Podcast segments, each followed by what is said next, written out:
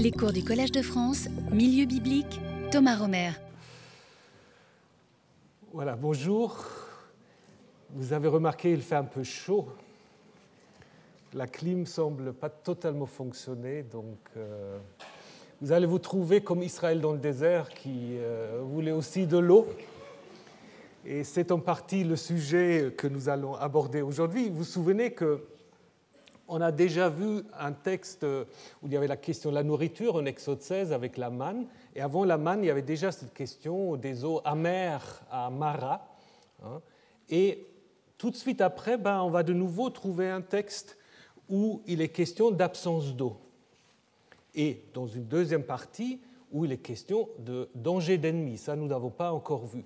Donc, en fait, si nous euh, repensons à notre texte d'Exode 16, euh, bah, on peut se rendre compte que ce texte qui parle de la manne, de la nourriture, il est en fait entouré de deux récits euh, qui thématisent euh, la manque d'eau, un manque d'eau, d'eau potable.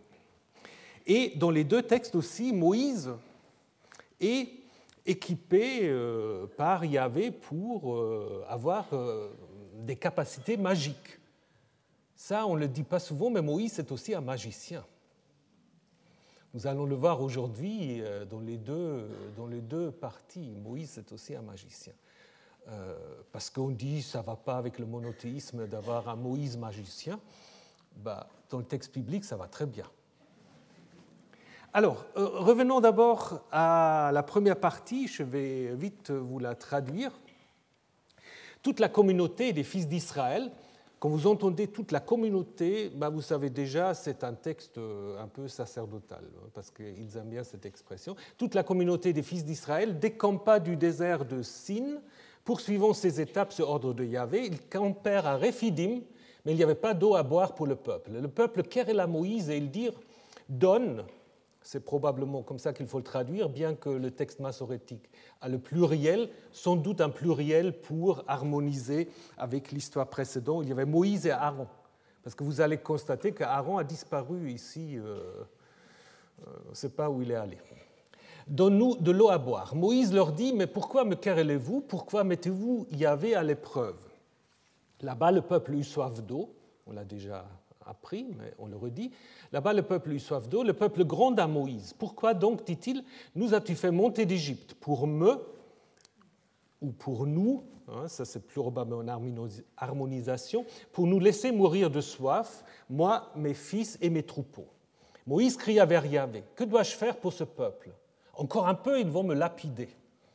Yahvé dit à Moïse Passe devant le peuple, prends avec toi, parmi les anciens d'Israël, ton bâton dont tu as frappé le Nil, prends-le en main et va.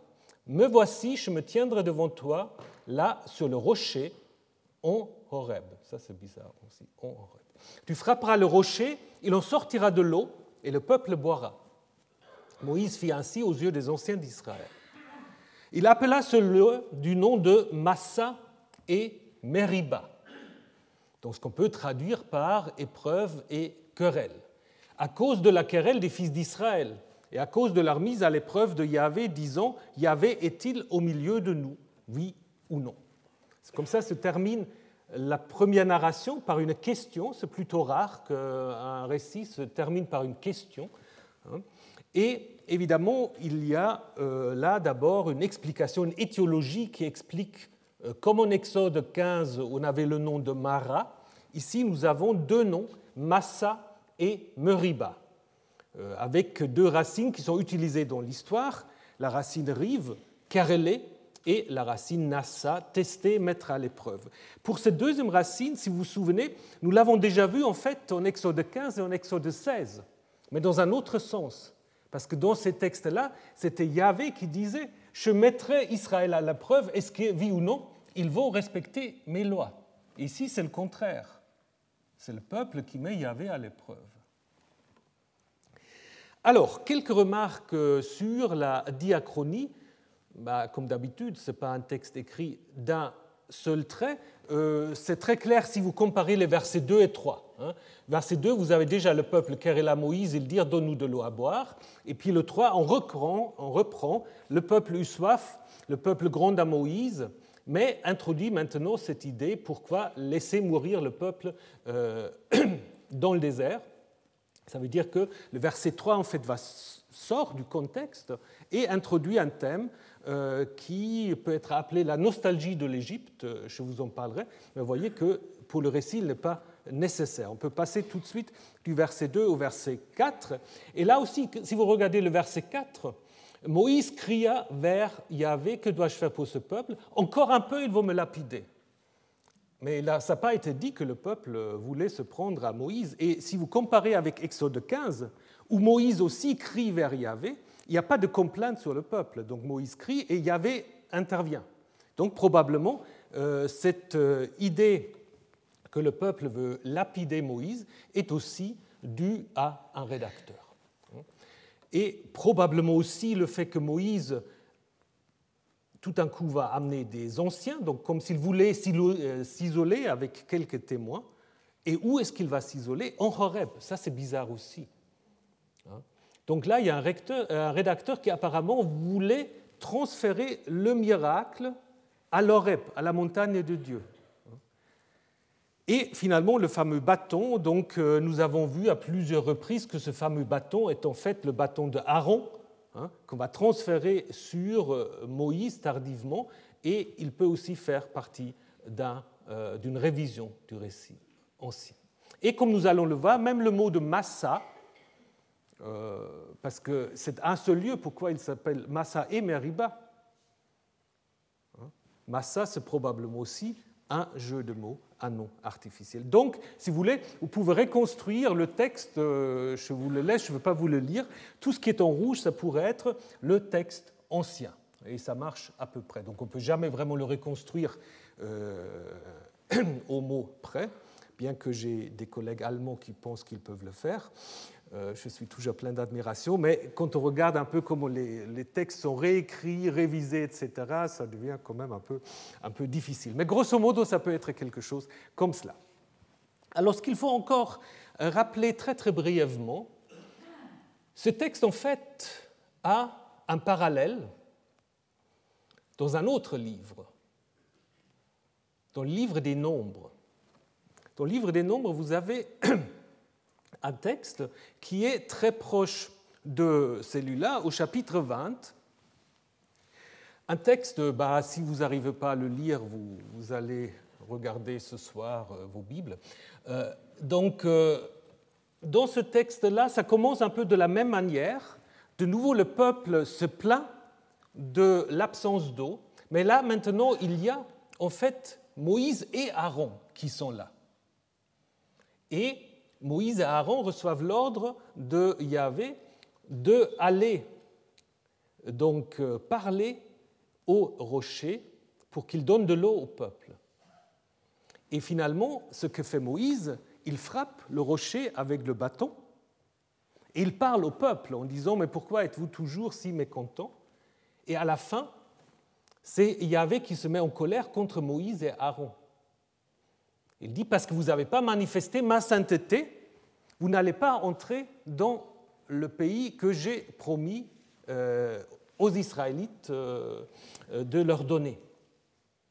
Donc là, en fait, dans ce texte-là, il y a en fait une vision plus négative de Moïse et Aaron, bien qu'on ne comprenne pas tout à fait quelle est la faute de Moïse et Aaron. Ben, ce qu'on peut dire, ils n'ont pas fait exactement ce que Yahvé leur a dit. Mais ce qui est intéressant aussi, tout à la fin, tout à la fin, on dit ce sont les eaux de Meriba et pas de Massa. Hein. Donc il y a un lien entre les deux textes. Donc probablement ce texte de nombre 20, il présuppose une version d'Exode 17, dont les deux récits les questions de l'eau du rocher, le regret du peuple d'avoir quitté l'Égypte, mais il y a des différences. Donc euh, déjà que Moïse et Aaron agissent ensemble, que les deux, contrairement à Exode 17, sont dépeints d'une manière un peu ambiguë, c'est-à-dire on explique qu'ils doivent mourir en dehors du pays, et donc cela est expliqué. Et finalement, comme je vous ai dit, on ne parle pas de Massa, on parle seulement de Meriba. Et autre différence, il n'y a pas les anciens, il y a tout le peuple en fait qui est euh, le spectateur de ce qui se passe euh, là. Donc, on peut dire que ce texte de nombre 20 présuppose certainement une version d'Exode 17, mais pas tout à fait la version telle que nous l'avons maintenant. Peut-être sans les anciens, peut-être aussi sans ce fameux Massa. Et d'ailleurs, quand vous regardez, hum, si vous prenez une concordance, vous regardez hum, où est-ce qu'on parle de Massa et Meriba? De Massa et Meriba, très très peu. Massa encore moins. Par contre, Meriba, on parle assez fréquemment euh, de cet endroit. Et surtout, on parle euh, d'une localité que certains textes appellent Meriba de Kadesh. Hein Merivat Kadesh, donc nombre 27, Deutéronome 32, et puis aussi deux fois dans le livre d'Ézéchiel. Et là, peut-être, en effet, il y a un lieu identifiable, contrairement justement à Massa. Puisque si Meriba de Kadesh se réfère au Kadesh qu'on connaît bien, qu'on peut identifier à l'oasis de En el Kederat, ben on voit très bien que c'est un site qui est fortifié entre le Xe jusqu'au VIe siècle à plusieurs étapes. Donc Meriba peut être en effet un lieu à proximité. Et c'est à partir de ce lieu-là qu'on a construit l'histoire peut-être aussi en donnant au nom de Meriba une signification à l'aide de la racine rib, ce qui peut-être pas la signification originelle, hein, et en ajoutant ensuite, en reprenant l'idée de la mise par épreuve, le nom de Massa, une sorte de dédoublement. Nous allons voir tout à l'heure un autre dédoublement qui concerne au chapitre 18 les fils de Moïse, qui se dédoublent aussi d'une certaine manière. Donc là, probablement, euh, le, comment dire, le noyau, c'est l'endroit appelé Meriba de Kadesh. Alors il y a encore un autre lieu qui est mentionné, qui s'appelle Refidim. Donc souvenez, ils arrivent donc à Refidim. Alors Refidim, de nouveau problème, euh, très peu mentionné de nouveau, seulement chapitre 19 encore et nombre 33 dans les itinéraires. Alors avec quoi faut-il l'identifier? Bah, Soit on dit que le Sinaï est là où il se trouve maintenant, hein, donc, euh, donc dans, la péninsule de Sinaï, alors on va souvent l'identifier ici avec le Wadi Ferran ou le Wadi Refaït, donc, qui est donc euh, au nord-ouest du Sinaï actuel. Ou on va dire, non, en fait, euh, ça fait allusion à une montagne qui est plutôt de ce côté-là, et il y a à l'est du golfe d'Aqaba un endroit qui s'appelle Er Rafid. Donc les deux ont quelque chose à voir avec Refadim, si vous voulez. Il y a aussi dans euh, les lettres de Lachish, mais là on est en Juda, Hein, dans les lettres de Lachish, euh, il y a aussi euh, un nom d'un lieu qui s'appelle Beth Harapide. Mais ça, certainement, ça n'a rien à voir avec le Rephidim. Donc, de nouveau, il faut se poser la question est-ce que nous avons affaire à une géographie réelle ou à une géographie mythologique? Parce que peut-être il s'agit simplement d'un jeu de mots comme massa autour d'une racine qui veut dire supporter. Alors, Rephidim, c'est les différents supports. Dieu supporte le peuple euh, en leur donnant de l'eau. Et puis, dans la deuxième histoire, avec les bras de Moïse qui vont tomber, là, quand il doit les lever, on, va y arriver tout de suite, bah, c'est euh, Aaron et Hou aussi qui supportent le bras de Moïse. Donc, Rephidim, c'est peut-être pas tellement un endroit qu'il faut chercher sur une carte, c'est peut-être simplement une idée pour caractériser l'intervention de Yahvé pour Israël. Et par rapport à cela, il y a en effet une remarque très très curieuse, voire même un peu scandaleuse dans ce texte. Parce qu'on va dire, lorsque Yahvé dit à Moïse ce qu'il doit faire, il va dire que je veux me tenir devant toi. Hein, va vers le rocher, on revient sur le rocher tout de suite, et Yahvé se tient devant Moïse. Bon, si on le traduit comme ça, on ne voit pas tellement quel est le problème. Mais dans les langues sémitiques, se tenir devant quelqu'un, c'est un acte d'infériorité. Dans toute la Bible, on a seulement ce texte-là on dit que Yahvé se tient devant quelqu'un. C'est toujours l'homme qui se tient devant Dieu ou devant le roi. Peut-être on a encore un cas en Genèse 18, 22, lorsque Yahvé discute avec Abraham sur le destin de Sodome et Gomorre. Alors pas dans le texte massorétique, là on dit Abraham se tient devant Yahvé, mais selon une tradition euh, rabbinique, on aura ici ce qu'on appelle un des tikkuné sophérim.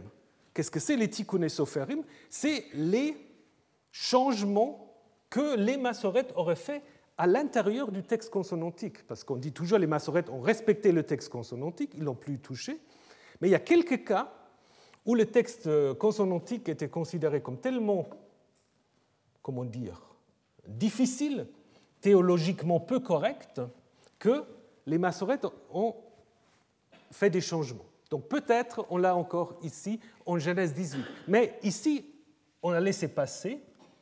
Et donc c'est un contexte d'audience, donc c'est la position euh, de l'inférieur qui se tient devant le supérieur. Et que c'est Yahvé qui se tient devant Moïse. C'est assez, euh, assez étonnant. Alors certes, on dit, mais c'est juste euh, une sorte de, comment dire, de signification spatiale. Je serai devant toi. Mais si vous regardez tous les autres exemples, ça n'a jamais ce sens-là. C'est vraiment, on se met à, dans une position d'infériorité ou dans une position de, on est à disposition de quelqu'un. Et Yahvé ici se met à disposition de Moïse. Donc, et pour comprendre cela, ben, on peut le comprendre en effet en euh, regardant ces textes qui insistent sur le statut particulier de Moïse. Pensez à la fin du, Deutéronome ou du Pentateuque, lorsqu'il est dit plus, jamais s'est levé un prophète comme Moïse, lui que Yahvé a connu face à face. Donc, euh, Moïse est celui euh, vis-à-vis duquel, en fait, euh, Yahvé va avoir un comportement qui n'est pas comparable euh, avec le comportement vis-à-vis de n'importe qui. Donc, c'est sans doute ici une rédaction qui veut déjà souligner ce statut particulier. Donc, c'est rédaction tardive, style rédaction du Pentateuque. Mais alors, Yahvé qui veut se tenir devant Moïse, comment faut-il imaginer la présence de Yahvé ici? Est-ce une manière anthropomorphe? Est-ce que c'est dans le feu? Rien n'est dit en fait. Hein. Et donc du coup, il faut euh, revenir sur cette question du rocher. Hein. Euh, je me tiendrai sur le rocher, avec un article. On ne dit pas sur un rocher, sur le rocher, comme si c'est un rocher tout à fait euh, spécifique. Et pour ceux qui connaissent bien la Bible, ça rappelle une autre histoire de rocher. À la fin, euh, lorsque Moïse a donné au peuple euh, les premières lois et lorsque il a réconcilié Yahvé avec le peuple avec l'histoire du veau d'or, Moïse dit à Yahvé, je veux voir ta face. Yahvé dit, ah non, ça, c'est pas possible. Mais il lui dit, voici un endroit près de moi, tu tiendras sur le rocher. Quand ma gloire passera, je, te mettrai pardon, dans un creux de rocher et je te couvrirai de ma main jusqu'à ce que je sois passé. Lorsque je quatre à ma main, tu ne me verras pas derrière, mais mon visage ne pourra pas être vu. Donc on est de nouveau sur le rocher, donc il y a certainement un lien entre les deux textes, hein, très, très clairement. Euh, et Exode 33, d'une certaine manière, c'est presque déjà comme une sorte de midrash qui veut approfondir cette question est-ce qu'on peut voir Yahvé ou non? Parce qu'en Exode 17, on n'a rien dit. On a dit simplement je me tiens devant toi. Et il y a des rabbins qui ont dit mais, mais qu'est-ce qu'il a vu? Donc, on raconte en fait en Exode 33 qu'il a vu Yahvé juste euh, de derrière, pas, pas de face. Hein. Et donc, euh, à cause de ces liens d'intertextualité, on peut aussi expliquer pourquoi quelqu'un a rajouté en Exode 17, quand on parlait du rocher, quelqu'un a ajouté en Horeb, même si grammaticalement ce n'est pas très, très réussi. Mais pour dire, voilà, c'est déjà là où va se passer cette autre rencontre en Exode 33. Hein. Donc vous pouvez comparer les deux textes et vous voyez, il y a une sorte de retournement. Parce qu'en Exode 17, il y avait dit Amos passe devant le peuple. En Exode 33, c'est moi, je vais passer. Hein. De même, moi, je me tiendrai devant toi. Et en Exode 33, toi, tu te tiendras là. Hein. Comme si c'est aussi un peu une sorte de, euh, de correction. Donc voyez comment le texte en fait laisse parfois des questions ouvertes et qu'à l'intérieur même du corpus, d'autres rédacteurs vont essayer d'y répondre. C'est pour cela c'est vraiment toujours en fait une sorte de, de lecture continue. Le Pentateuque ce n'est pas un livre qui est clos, c'est un livre qui euh, ou un ensemble de livres qui en fait constamment engendre son actualisation, sa révision, etc. C'est là, euh, en effet, on devrait insister beaucoup là-dessus par rapport à toutes sortes de, courants obscurantistes et littéralistes qui, euh, qui refont jour, euh, bah, il faut simplement comprendre déjà le texte biblique et on se rend compte que lecture fondamentaliste est simplement impossible. Alors, en ce qui concerne le miracle de l'eau, là aussi, il n'y a pas besoin, probablement, de donner des explications naturelles. Alors on a toujours essayé de dire, par exemple, il suffit de casser une mince couche euh, pierreuse du rocher, derrière il y a l'eau qui, euh, qui est cachée, et puis ça va libérer une quantité importante d'eau. Ou encore, euh, comme l'avait dit le fameux Raimarus, qui avait aussi calculé le nombre d'Israélites qui ont passé la mer Rouge, donc 600, multipliés, 600 000 multipliés par 4 ou 5, quelques millions, en disant, bah, c'est pas possible. Alors lui, il avait dit ici, bah, en fait, Moïse connaissait très bien la région. Il savait où il y a les sources cachées, et puis euh, c'est pour cela qu'il doit s'éloigner, en fait. Euh, c'est, je pense, de telles interprétations, en fait, ne comprennent pas vraiment la visée du texte. Hein. Le texte, en fait, veut simplement dire qu'il y avait a le pouvoir de faire jaillir de l'eau là où il n'y en a pas, a priori. Et ça, c'est évidemment quelque chose qui est typiquement une compétence des dieux de l'orage, comme Baal. Pas? Donc, euh, lorsque Élie va combattre Baal, c'est aussi par rapport à la pluie, par rapport à l'eau, etc. Donc, nous sommes ici un peu dans le même domaine. Et puis intervient cette question très bizarre, qui fait partie des révisions aussi de la narration, euh, que Moïse ou Yahvé aurait fait sortir les Hébreux pour les faire mourir dans le désert. Ça, c'est comme une sorte de refrain qui commence en Exode 14 déjà, au moment même de la, euh, de la sortie, euh, de la traversée de la mer. Et puis tout le temps, tu nous as amenés ici. Pourquoi tu nous as amenés ici? Pour nous laisser mourir de soif. Ça continue en nombre 16, en nombre 20 et encore en nombre 21. Toujours, pourquoi nous avez fait mourir? Non, pas pourquoi nous avez fait sortir d'Égypte? Pour que nous allons mourir dans le désert. C'est presque une sorte de, cadre entre la sortie en Exode 14 jusqu'à la dernière euh, complainte en nombre 21. Et ce qui est intéressant, si vous regardez, cette question qui est posée, cette question du pourquoi, elle ne reçoit jamais de réponse. Dieu ne répond pas, Moïse ne répond pas. Donc c'est un thème qu'on peut appeler euh, la nostalgie d'Égypte. Nous l'avons vu un tout petit peu aussi déjà en Exode 16. Hein. Et qu'est-ce qu'il y a là derrière ce thème de la nostalgie d'Égypte? Donc je pense ce qui est derrière ce, ce thème, c'est une situation de l'époque perse durant laquelle en fait les gens de la diaspora avaient la possibilité de faire de nouveau une sorte d'exode, de quitter Babylone pour rentrer dans leur pays ou pour quitter l'Égypte pour rentrer chez eux. Et nous savons également qu'il y avait très peu d'enthousiasme. Hein, beaucoup de Judéens sont restés à Babylone, sont restés en Égypte euh, ou ailleurs. Donc euh, Néhémie avait toutes sortes de problèmes pour repeupler Jérusalem, par exemple. Et donc euh, ce thème du pourquoi faut-il faire l'exode, bah, peut-être ça reflète ce débat à l'intérieur de la diaspora qui se demande pourquoi faut-il quitter un pays où on est très bien.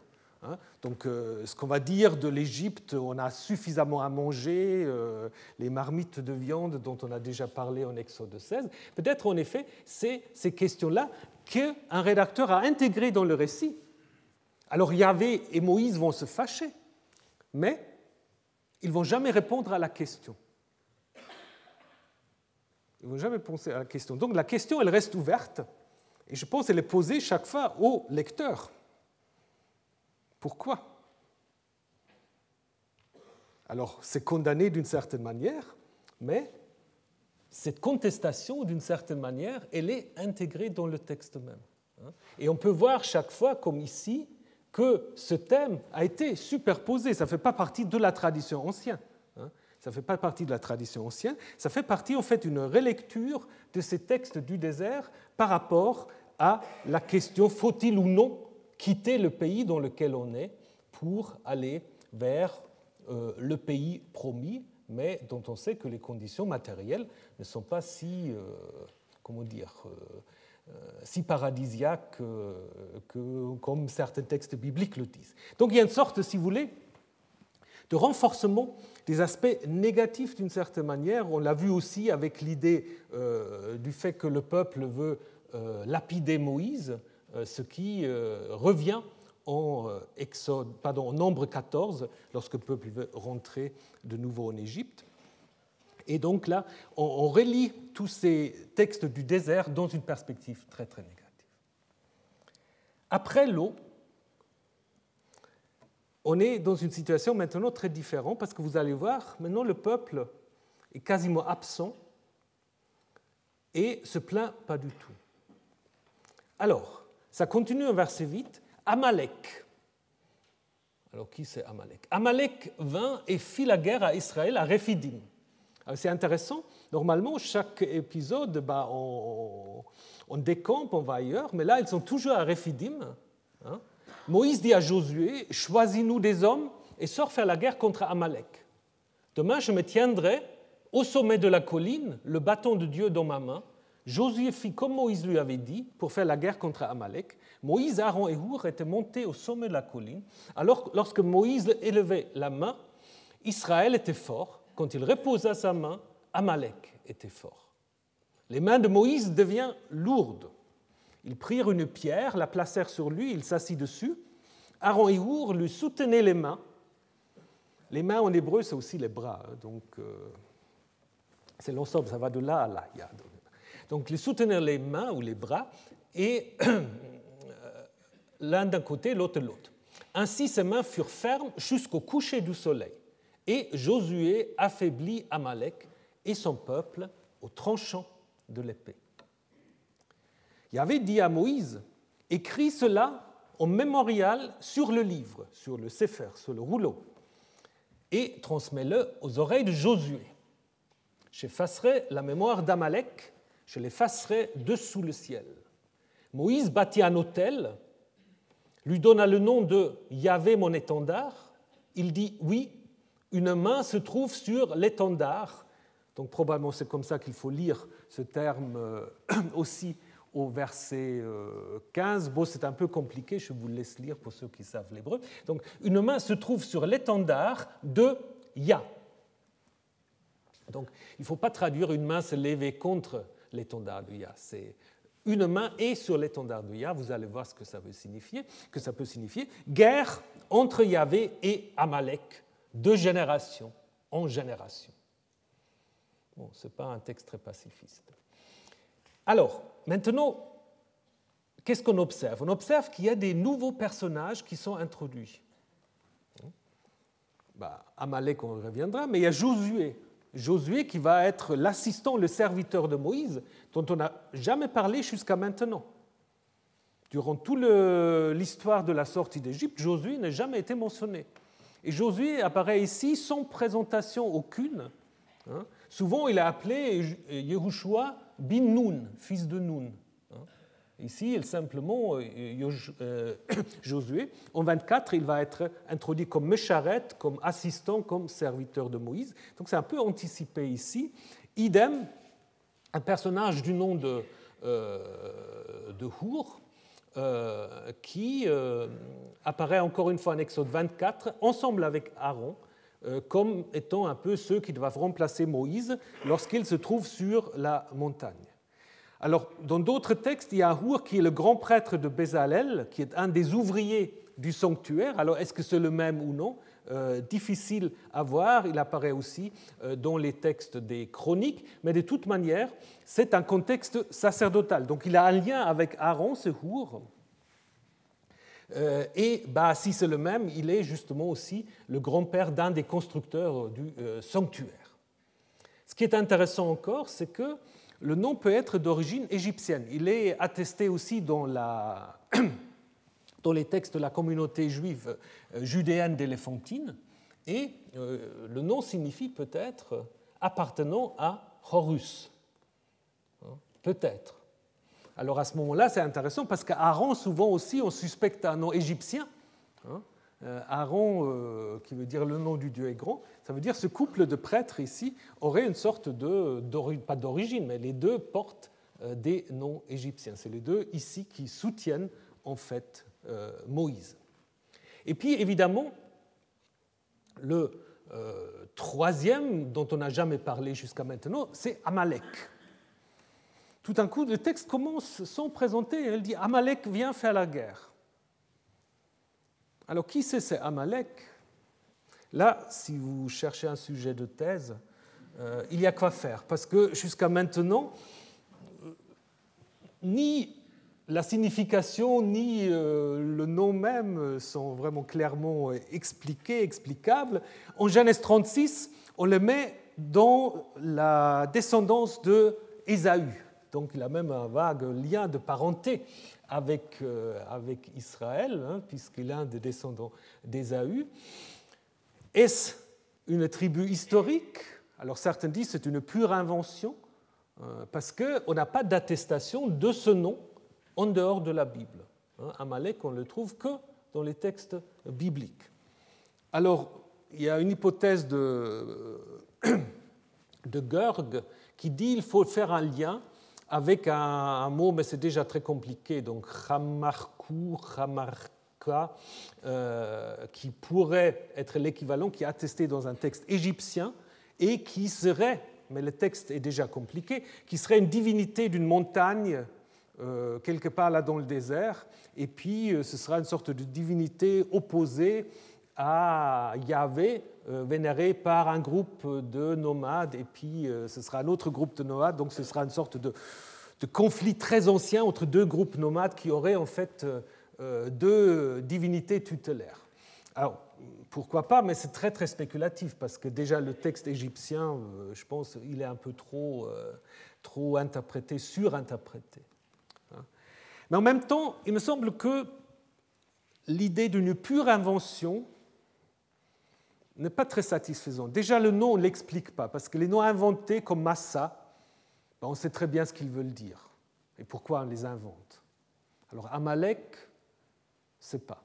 Et en même temps aussi, quand on parle d'Amalek dans la Bible, c'est jamais très clair. Dans certains textes, voilà, on dit que c'est des descendants des, Édomites, euh, d'autres disent c'est les Madianites. Après, on a l'impression qu'ils viennent plutôt du nord, donc euh, euh, cette, cette hésitation semble quand même plutôt signaler qu'il y a quand même une certaine mémoire euh, par rapport à ce groupe Amalek. Mais voilà, si on peut trouver d'autres renseignements, ce serait très très bien. Donc apparemment, euh, quand on regarde un peu les textes, il semble être euh, localisé au sud-est du Negev, surtout aussi si Kadesh se trouve un peu dans ces zones-là.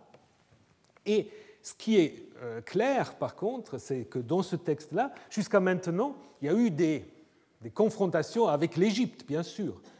On ne peut pas encore dire c'est une vraie guerre. Hein. Là, pour la première fois, nous avons une sorte d'anticipation d'un thème qui va être très, très important dans la suite, à partir en fait euh, de la conquête.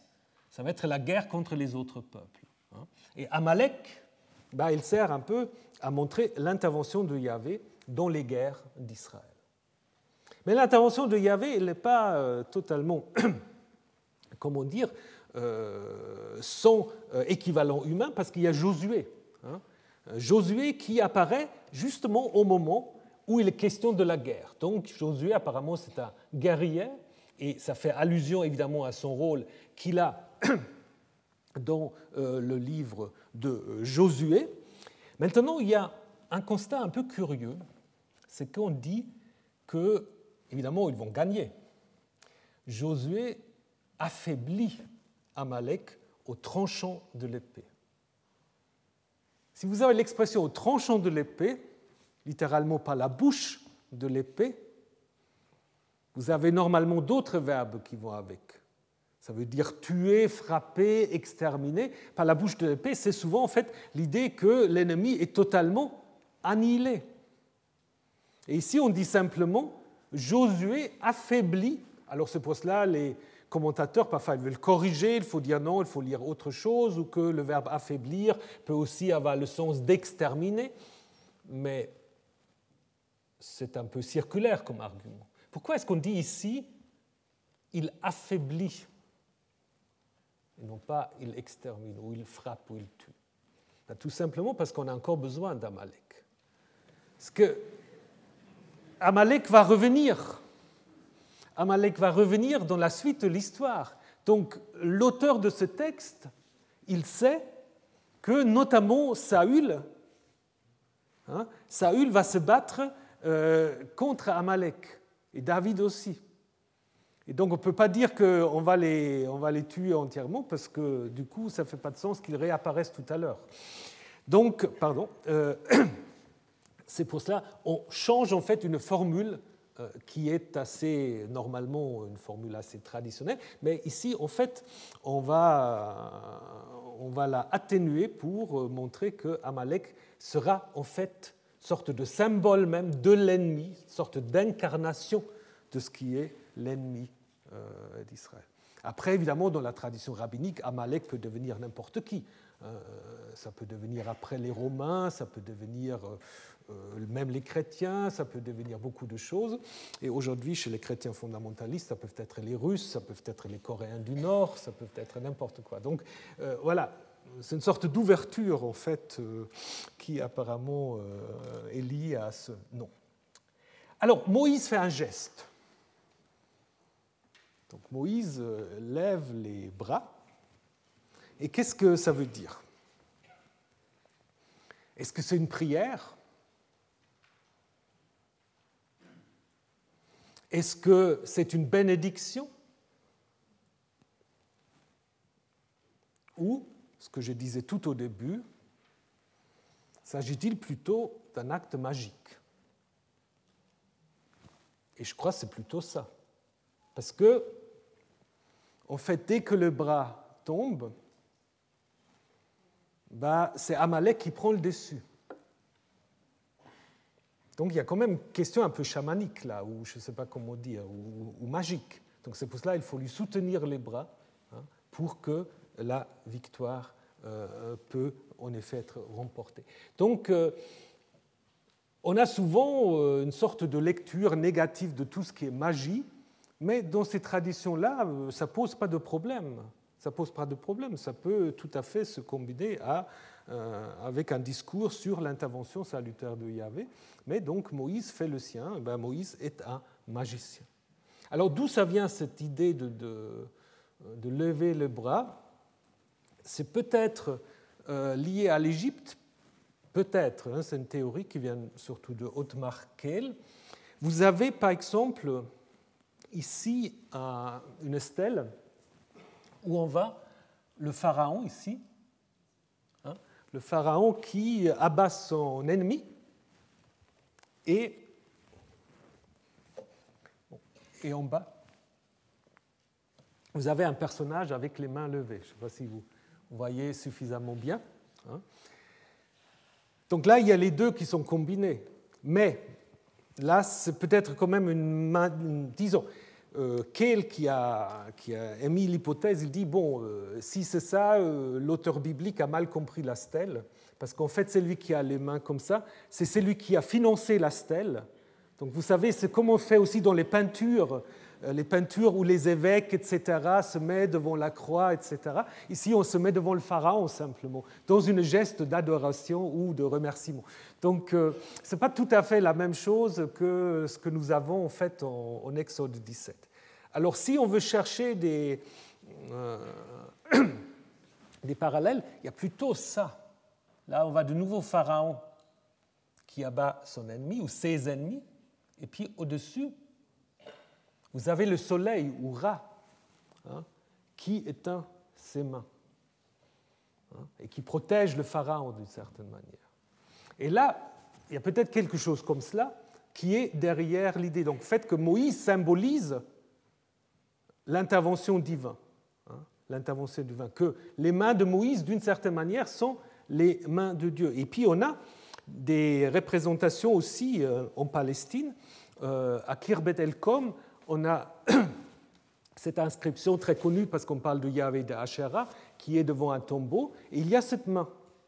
Alors, il y a deux possibilités d'interprétation. Soit c'est une sorte de main de Fatima, c'est-à-dire qui repousse euh, les forces malfaisantes, ou, comme ça a été aussi suggéré, euh, c'est la main de Yahvé qui protège justement celui qui est enterré.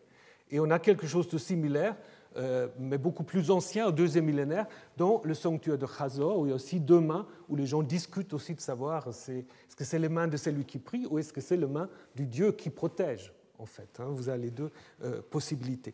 Mais ce qui est assez clair dans le récit, c'est que le main de Moïse devient en quelque sorte les mains de Dieu, puisque à la fin, il est dit, oui, une main se trouve sur l'étendard de Ya, de Yahvé. Hein, ya, forme courte, comme nous avons vu aussi au moment du cantique euh, de, euh, de Moïse et de Myriam. Donc, ça veut dire probablement, derrière se trouve l'idée qu'il y a une sorte d'étendard qui peut être un peu comme, euh, bon ça c'est une stèle, mais quelque chose d'un peu de comparable, hein, qui représente en fait la main ou les mains divine qui, en fait, assure la protection du groupe qui se rassemble autour de cet étendard. Et en effet, qu'est-ce que Moïse va faire? Moïse va construire un hôtel. Curieux parce que normalement l'hôtel sera construit bien plus tard. Mais il construit un hôtel un peu comme les patriarches. Souvenez-vous, Abraham et Jacob, ils construisent tout le temps des hôtels, mais ils y sacrifient jamais. Comme je vous ai déjà dit, c'est des hôtels protestants, en fait, ça ne sert pas à grand-chose. Euh, c'est simplement une sorte de, de, place symbolique, d'une certaine manière. Hein. Et c'est un peu la même chose. Donc Moïse construit un hôtel, ici, non pas pour sacrifier, hein, mais pour invoquer Dieu. Un peu comme Abraham, comme euh, Jacob. Et il va invoquer Dieu en disant Yahvé, mon étendard. Yahvé est mon étendard. Un peu euh, comme euh, dans les psaumes, Yahvé, mon bouclier, ou Yahvé, ma forteresse. Donc une connotation un peu euh, militaire. Et aussi cette conclusion guerre entre Yahvé et Amalek de génération en génération. Et ça, évidemment, ça euh, prépare la suite. Par contre, ce que vient de manière tout à fait inattendue, c'est quoi ben, C'est la naissance du livre. Ici, nous avons la naissance du livre. Ce qu'il est dit, écrit cela en mémoire, en mémorial, sur le livre, c'est faire, rouleau, et transmets-le aux oreilles de Josué. J'effacerai la mémoire d'Amalek, je l'effacerai de sous le ciel. Donc c'est pour la première fois que Moïse reçoit l'ordre d'écrire. Donc on présuppose qu'il sait écrire. Bah, ça ne va pas de soi. ce qui est d'ailleurs intéressant dans, dans les récits bibliques, si vous regardez euh, les récits des origines, on va nous expliquer toutes sortes d'acquis culturels, la musique, technologie, la différence des langues, mais on n'a rien sur l'écriture. Hein? Mais apparemment, donc, ça va de soi, Moïse sait écrire, et il doit écrire en fait euh, quoi? Bah, Ce qui se passait sans doute. Et après, ça revient en Exode 24 où Moïse doit écrire justement euh, toutes les lois qu'il a données euh, donné au peuple. Et ici, ça, comment dire, ça anticipe ce qui va devenir une tâche très importante euh, dans le livre du Deutéronome. En même temps, quand on regarde qui est celui pour lequel il faut écrire ce secher, ce souvenir, c'est qui? C'est Josué. Et pourquoi Josué? Parce que Josué va être le premier lecteur du livre de Moïse.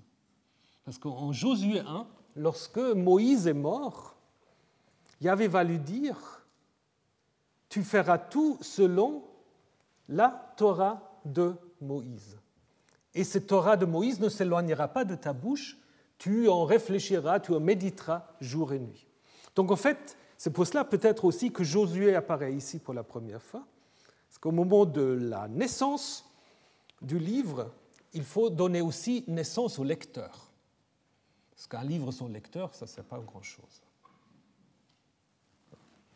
Et dans le contexte du Pentateuque, évidemment, ce Sefer prépare ce qu'on va trouver de nouveau dans le livre en Deutéronome 25, où il est de nouveau question de Amalek. Souviens-toi ce qu'Amalek a fait en chemin lorsque vous êtes sorti d'Égypte. Hein. Alors quand Yahvé, ton Dieu, te donnera le repos face à tous tes ennemis, euh, tu effaceras dessous le ciel la mémoire d'Amalek, tu n'oublieras pas. Donc c'est comme si ça se présente un peu comme une citation de ce que Moïse était censé décrire en Exode 17. En même temps, il y a des différences. Parce qu'en Deutéronome 25, la guerre est l'affaire maintenant d'Israël. Alors qu'en Exode 17, on avait dit guerre entre Yahvé et Amalek pour toujours. Donc ça veut dire aussi et on donne des raisons. Alors euh, pourquoi il faut effacer Parce qu'Amalek se comportait mal, etc. Ce qui n'était pas non plus explicité en Exode 17. Hein. on donne des raisons parce que euh, vous étiez fatigué, puis euh, il ne craignait pas Dieu, et tout cela. Donc tout ça est absent d'Exode 17. Donc ce qui veut dire aussi que la naissance du livre implique d'emblée aussi une réécriture une interprétation de ce qu'on met par écrit. Si vous lisez Exode 17 et Deutéronome 25 dans le contexte du, du, Pentateuque, alors vous vous rendez compte en fait comment en fait quelle est la fonction du livre. Ce n'est pas simplement de mettre les choses comme ils se sont passées, mais de donner à ces événements une interprétation, un sens. Et évidemment, ce thème d'Amalek, comme je vous l'ai dit, il va continuer. Donc, en fait, euh, l'auteur d'Exode 17, il ne pense pas simplement au Pentateuque, il pense aussi ce qu'on appelle les prophètes antérieurs, donc à l'ensemble, en fait, des livres qui vont de Josué à Roi, parce qu'Amalek, ça va être un thème important. Hein. Euh, Saül va se battre contre Amalek, et il y avait qui va lui dire, tu vas exterminer Amalek, Saül ne va pas le faire. Je trouve plutôt sympathique, mais euh, il est très critiqué pour cela. Hein. Donc il va être critiqué par euh, le prophète Samuel qui revient des morts et qui lui dit que voilà, il va perdre en fait sa royauté puisque il n'a pas en effet exterminé Amalek, ce que reste à faire ensuite pour David. Mais ce qui, à mon avis, est surtout important, c'est que ce texte-là ou ce verset-là euh, montre en fait que le livre et son premier lecteur ont une origine en commun. Ça, c'est, je crois, l'idée en fait de, euh, ce texte, donc qui, qui, prépare en fait ce qui va être dit au début du livre de Josué. Alors là, nous avons eu Amalek, un étranger euh, bah, plutôt, comment dire, dangereux, contre lesquels il faut faire la guerre. Et maintenant, presque un peu en, opposition, nous avons en Exode 18, dans le chapitre suivant, une autre rencontre avec un Madianite, mais qui est très positif, puisque c'est évidemment le beau-père de Moïse. Mais donc il y a, si vous voulez, un peu une sorte de, contraste entre Amalek et Jéthro ou Madian. Et c'est un texte aussi qui est quand même assez curieux. On apprend plein de choses qu'on ignorait et qui posent un certain nombre de problèmes. Alors, je, vous les présente. Euh, Jéthro, prêtre de Madian, beau-père de Moïse, étant dit tout ce que Dieu avait fait pour Moïse, la, Septante Yahvé, ou Seigneur, avait fait pour Moïse et pour Israël son peuple. En effet, Yahvé avait fait sortir d'Israël d'Égypte. Jéthro, beau-père de Moïse, prit Tsipora, femme de Moïse, après qu'elle eût été renvoyée. Alors Moïse a renvoyé sa femme. Ah, ben, on ne le savait pas encore. Et ses deux fils, le nom de l'un était Gershom, car avait-il dit, je suis devenu un immigré en terre étrangère. Le nom de l'autre était Eliezer, car le Dieu de mon père est mon secours, il m'a délivré de l'épée du Pharaon. Tout d'un coup, Moïse a deux fils. J'ai trop beau-père de Moïse, ses fils et sa femme vinrent vers Moïse au désert où il campait à la montagne de Dieu. Il dit à Moïse, euh, on dit, ou il, c'est quand même Jétro, il fit dire à Moïse, c'est moi ton beau-père Jétro, venons vers toi, ainsi que ta femme et ses deux fils avec elle. Moïse sortait à la rencontre de son beau-père, il se prosterna, alors c'est Moïse qui se prosterne devant Jétro. Le Pentateuque samaritain n'a pas aimé, il a plutôt mis il se prosterna devant Moïse. Mais le texte hébreu est assez clair, et ils se demandaient l'un à l'autre comment ça allait, et ils entrèrent, de nouveau le Pentateuque samaritain veut mettre Moïse au-dessus, il fit entrer, dit-il, mais en hébreu, ils entrèrent tous les deux dans la tente. Moïse raconta à son beau-père tout ce que avait fait au Pharaon et l'Égypte à cause d'Israël, toutes les tribulations auxquelles ils avaient été exposés en chemin, et comment Yahvé les avait délivrés. Jétro se réjouit ou vit tout le bien que Yahvé avait fait pour Israël, qui l'avait délivré de la main de l'Égypte. C'est un peu répétitif. J'ai trop dit, béni soit Yahvé qui vous a délivré de la main de l'Égypte et de la main de Pharaon, qui a délivré. Donc vous voyez que le mot délivré euh, revient très souvent. La deuxième partie de ce verset-là est absente dans la Septante. Je sais maintenant que Yahvé est plus grand que tous les dieux. Oui, ce qu'ils ont fait avec arrogance est retombé sur eux. Là aussi, euh, si quelqu'un peut une fois élucider ce verset, c'est bien, c'est pas tout à fait clair non plus. Il doit manquer quelque chose. Souvent, on pense c'est, euh, c'est par rapport aux Égyptiens, mais je pense plutôt par rapport aux autres dieux, hein, euh, vis-à-vis desquels, en fait, il y avait s'est, imposé. J'ai trop beau-père de Moïse, et c'est là où c'est intéressant, j'ai trop beau-père de Moïse pris un holocauste et des sacrifices pour Dieu Aaron et tous les anciens d'Israël vinrent manger le pain ou le repas avec le beau-père de Moïse devant la divinité. Donc c'est apparemment Jétro qui fait un sacrifice. Et après, deuxième partie qui nous intéressera un peu moins, euh, après Jétro va en fait euh, organiser le système juridique en disant à Moïse comment il va se faire euh, aider par toutes sortes de juges. Et finalement, 27, Moïse laissa partir son beau-père et celui-ci s'en alla dans son pays. Donc euh, c'est clair, il y a deux, deux parties. On s'intéressera surtout à la première, une sorte de visite familiale suivie d'un repas sacrificiel, et ensuite l'établissement de l'organisation juridique suite au conseil du beau-père. Euh, le départ, en fait, au verset 27, vous aurez pu l'avoir aussi directement après la première partie. Probablement, c'était d'ailleurs euh, le cas. Hein. Ce qu'on peut encore signaler, c'est que le nom de Jétro le nom de Jéthro apparaît seulement dans la première partie. Dans la deuxième partie, il est seulement question du beau-père de Moïse et le nom propre n'est pas, euh, euh, utilisé. Alors, autre chose encore, que l'histoire de, euh, de l'installation de ce système juridique a un parallèle au début du livre du Deutéronome, mais là, le beau-père ou Jétro n'apparaît pas du tout. Ça, c'est seulement l'initiative de Moïse. Donc pourquoi est-ce qu'il y a eu euh, ce changement? Bah, On dira quelques mots là-dessus. est-ce que vous vous souvenez, on avait discuté euh, par rapport à l'histoire de la manne si c'était un texte déplacé? Alors là, il y a peut-être encore un autre texte déplacé. Parce que là, déjà, les rabbins, ils avaient des problèmes avec ce texte. Ibn Esra, un grand commentateur euh, de l'Exode et du Pentateuque, euh, avait dit que la place originelle de ce récit est ailleurs, c'est après la révélation au Sinaï. Hein. Parce qu'en effet, ce qui pose problème, c'est que en Exode 18, donc dans notre texte, Israël est déjà à la montagne de Dieu,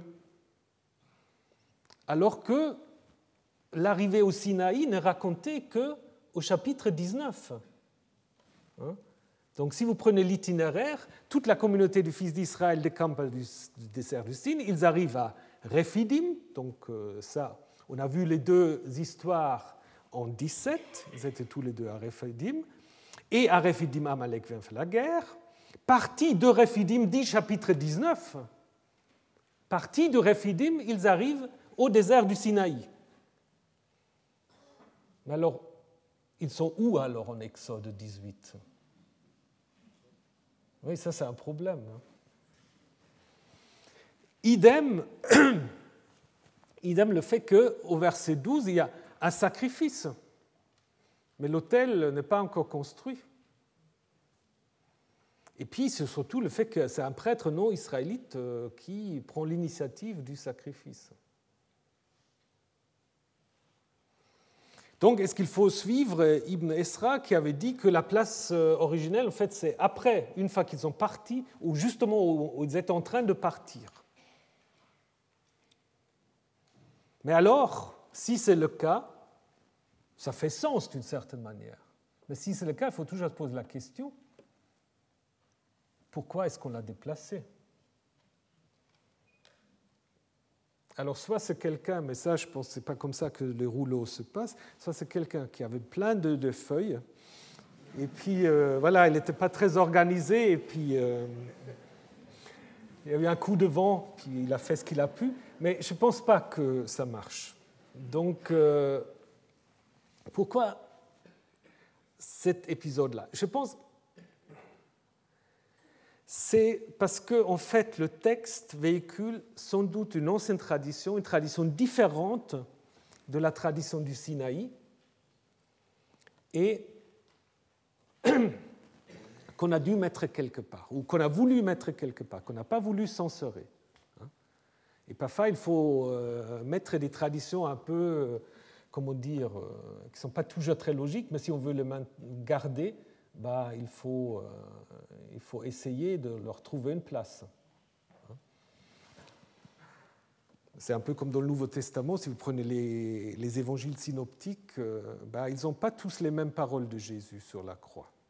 Parfois, c'est même un peu contradictoire. Mais on les a gardés aussi d'une certaine manière.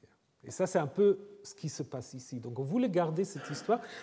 Donc, on a cherché un endroit et on l'a sans doute placé devant le Sinaï, parce qu'on voulait suggérer, en fait, ils y sont, mais ce n'est pas encore la vraie révélation. C'est une sorte de, comment dire, de prolepse. Hein. c'est l'ouverture, d'une certaine manière. Comme dans les ouvertures de l'opéra, on fait déjà allusion au thème, et puis euh, après, ça va venir en détail. Et peut-être aussi, justement, euh, par rapport à ce que je vous disais euh, tout à l'heure, c'est que on voulait peut-être construire aussi une opposition en fait entre deux types d'étrangers, entre Amalek d'un côté hein, et Madian.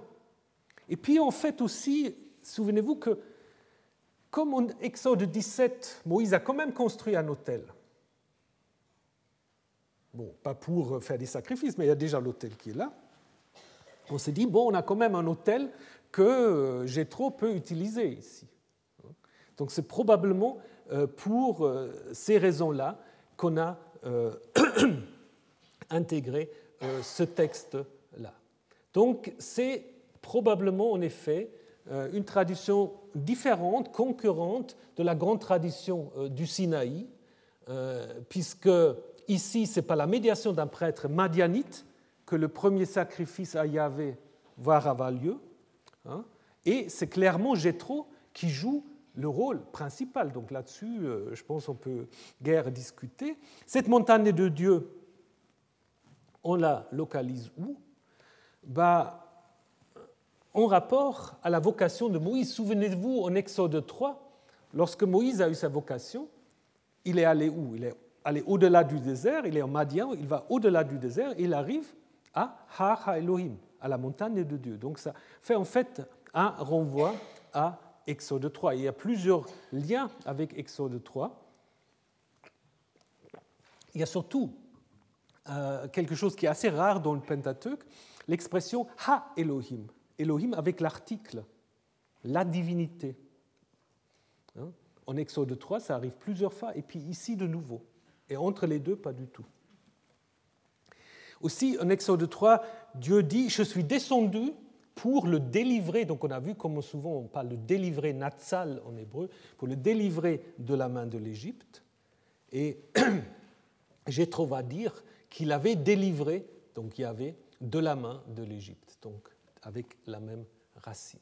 Donc, euh, c'est certainement un texte euh, qui fait allusion à Exode 3, mais pour Exode 3, nous avons vu aussi, c'est sans doute un texte récent, mais quand même un texte qui garde un souvenir plus ancien du fait que Yahvé s'est révélé en territoire madianite. Et donc, du coup, on peut se poser la question, si le noyau d'Exode 18 ne conserve pas cette tradition ancienne selon laquelle Moïse, en fait, après avoir échappé euh, à l'Égypte, va mener le peuple exactement au même endroit où il avait eu sa vocation en Exode 3. Ce n'est pas le Sinaï, c'est simplement Hara Elohim. Et donc, les rédacteurs ne euh, voulaient pas taire cela, montagne qui est adjacente au territoire madianite, et donc il n'est pas étonnant que le beau-père, qui est d'ailleurs un prêtre, vienne lui rendre visite à cet endroit-là. Hein. Il n'est pas non plus étonnant que Jétro connaît le nom de Yahvé, parce que si vous lisez le texte, Moïse ne lui dit jamais qui est Yahvé. Jétro sait qui est Yahvé. Et c'est pour cela qu'il va lui offrir un sacrifice. Donc, comment ça va se combiner avec la tradition du Sinaï, où tout d'un coup, en fait, euh, Yahvé va se présenter de manière assez différente euh, et va annoncer en fait de conclure une sorte de traité avec euh, Israël sans que Jétro y soit, traité qui va aussi impliquer le sang, la vision de Dieu, beaucoup de choses, bah, et ensuite le décalogue. Bah, tout cela, nous allons le voir la semaine prochaine et je vous souhaite une bonne semaine. Retrouvez tous les enseignements du Collège de France sur www.colège-2-france.fr.